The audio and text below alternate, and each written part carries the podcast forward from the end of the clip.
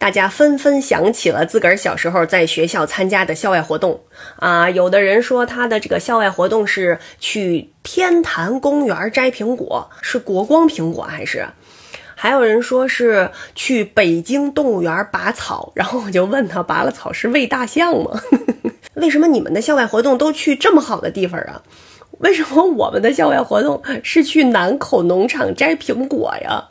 在那儿住了好多天，大家都是住那个大通铺，倒是长了好多的见识。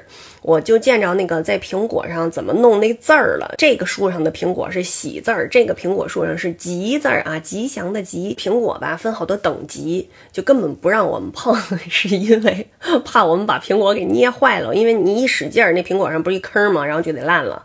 所以呢，我们好几天好几天的工作都是逮臭大姐。所以我对这个臭大姐呀非常有感情，是因为我们共同战斗了好多天。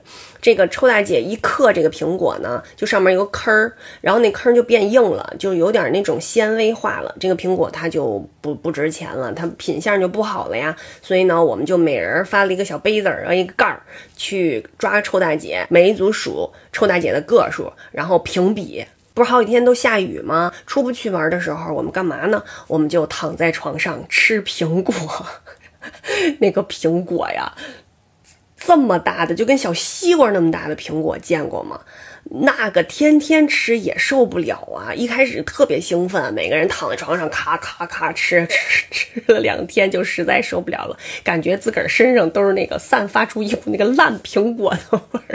你们还有什么好玩的校外活动？